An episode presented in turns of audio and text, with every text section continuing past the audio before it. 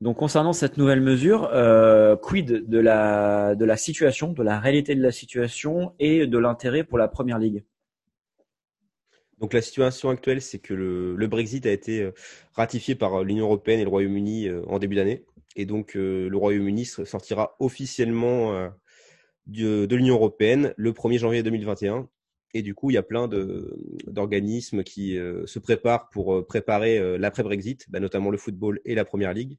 Et cette semaine, eh bien, c'est la Fédération anglaise de football qui a publié un communiqué conjointement avec la Première Ligue et l'EFL qui gère les deuxième et quatrième divisions anglaises pour mettre en avant les nouvelles mesures restrictives au niveau des transferts des, des clubs anglais qui seront qui, qui s'appliqueront dès le 1er janvier 2021. D'accord. Et quel, est l'intérêt au final pour la Première Ligue euh, de, réaliser cette, euh, nouvelle euh, mise en place? Alors, on va le voir avec les, mesures.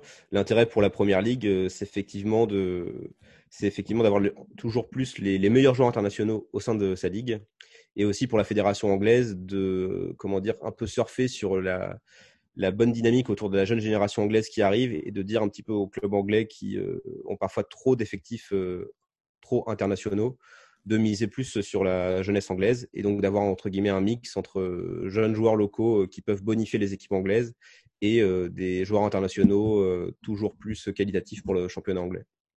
Ok. et donc, est-ce qu'il y a d'autres mesures et quelle est la, mécanique, notamment cette histoire des, des, points? Alors, au niveau des mesures, il y en a deux importantes. La première, c'est les transferts sur les jeunes joueurs. Donc les clubs anglais, donc euh, de la première ligue à la quatrième division anglaise, ils pourront plus recruter que trois joueurs étrangers de moins de 21 ans lors d'une seule fenêtre de transfert. Et euh, ils pourront même en recruter que six par saison, donc euh, deux fenêtres de transfert, trois par fenêtre de transfert, ce qui fait six. En sachant qu'avec la sortie du Royaume-Uni de l'UE, ça signifie que l'Angleterre va de nouveau se voir appliquer les règles de la FIFA, c'est-à-dire qu'ils ne pourront plus recruter de jeunes joueurs de moins de 18 ans. Donc c'est-à-dire que des cas comme Paul Pogba ou Gal Yakuta qui partaient dès 16 ans pour rejoindre l'Angleterre, euh, ce sera plus possible à partir du 1er janvier 2021. Et après, il y a la deuxième mesure, c'est la mesure autour du permis de travail. Donc une fois que le Royaume-Uni sera sorti de l'UE, les joueurs ressortissants des pays de l'UE seront considérés comme des joueurs étrangers, donc c'est-à-dire comme des joueurs argentins ou brésiliens qui évoluent euh, dans les clubs anglais. Et donc là, il faudra obtenir un permis de travail. Et ce permis de travail, il sera calculé par un système de points. Et donc, euh, pour ce système de, de points, pour l'obtenir, ça dépendra, sera calculé en fonction du nombre de sélections internationales du joueur, donc que ce soit A ou espoir, du nombre de minutes jouées lors de l'apparition, lors des apparitions en club, et enfin la qualité du club euh, vendeur, si en gros il, il, est bien classé dans sa ligue, s'il fait partie d'un top championnat européen ou s'il participe à des compétitions européennes. Et donc avec euh, tout ça, euh, sera calculé en fonction de savoir si le joueur aura son permis de travail ou non, en sachant qu'il peut y avoir des exceptions. Il y en a notamment deux importantes. C'est si le joueur a, par exemple, joué plus de 70% de ses matchs internationaux euh, lors des deux dernières saisons. Et il faut que la sélection nationale soit parmi les 50 meilleures euh, sélections euh, nationales selon le classement FIFA. Donc ça veut dire que, par exemple, Olivier Giroud, il n'aura pas de problème à, il pas de problème à avoir son permis de travail, surtout que je pense que maintenant qu'il est là depuis longtemps, il peut avoir son passeport britannique assez facilement. Et enfin, autre exception qu'on peut appeler euh, la clause euh, Haaland ou la clause Mbappé, c'est euh, si un joueur est hors du commun ou peut apporter une vraie bonification au championnat. Et eh bien là, en gros, il y aura une exception pour le permis de travail. Ça a été le cas notamment pour Mohamed Salah quand il a rejoint Liverpool en 2017. D'accord, donc on retrouve les codes de, de, tous ces pays qui se referment un peu, où tu peux venir dans le pays que si tu apportes une valeur. On le voit notamment dans plein d'autres contrées dès qu'il s'agit de signer des salariés classiques du, du, secteur classique. Donc ils reprennent, ils reprennent clairement ça. Euh, au niveau euh, des conséquences euh, directes, j'ai notamment entendu parler de ces 332 joueurs qui jouent aujourd'hui en PL qui seraient non qualifiés. Donc quelles sont les conséquences et quel est l'impact notamment sur la France et son modèle économique? Alors les 332 joueurs qui ne pouvaient plus évoluer en Ligue anglaise, c'était selon une étude de la BBC, c'était pour le cas des joueurs en 2016.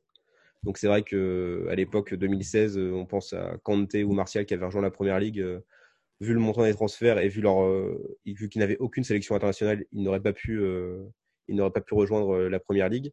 Donc c'est vrai que là l'accent va être mis au niveau des clubs anglais pour recruter vraiment des grands joueurs internationaux pour entre guillemets être un peu des être un peu des, soutiens aux jeunes joueurs anglais et ainsi bonifier toutes les sélections anglaises. Et au niveau des impacts, bah, notamment, il y aura un impact vis-à-vis du premier marché des transferts vers lesquels se tournent les clubs de première ligue, c'est-à-dire le marché français. Donc il faut savoir que de 2010 à 2019, il y a, les clubs anglais ont investi plus de 1 milliard d'euros au niveau des, joueurs français. Et le problème que, que ça va entraîner si les clubs anglais peuvent moins acheter ou ont moins de possibilités d'acheter, euh, notamment au marché français, c'est que beaucoup de clubs, euh, le budget des clubs dépendent de ces revenus de transfert. Par exemple, il y a beaucoup de clubs, la moitié de leur budget, c'est euh, lié aux revenus transfert. Et donc, euh, quand on rajoute ça au fait qu'il y a la crise Covid et qu'il n'y a pas de revenus au niveau de la, billetterie, et aussi sur le fait qu'il y a un flou autour de la situation de Mediapro et des revenus liés aux droits TV, on peut que s'inquiéter de la situation déjà euh, compliquée de beaucoup de clubs français euh, via ces nouvelles mesures qui vont euh, restreindre les capacités d'investissement des, clubs anglais sur le marché français.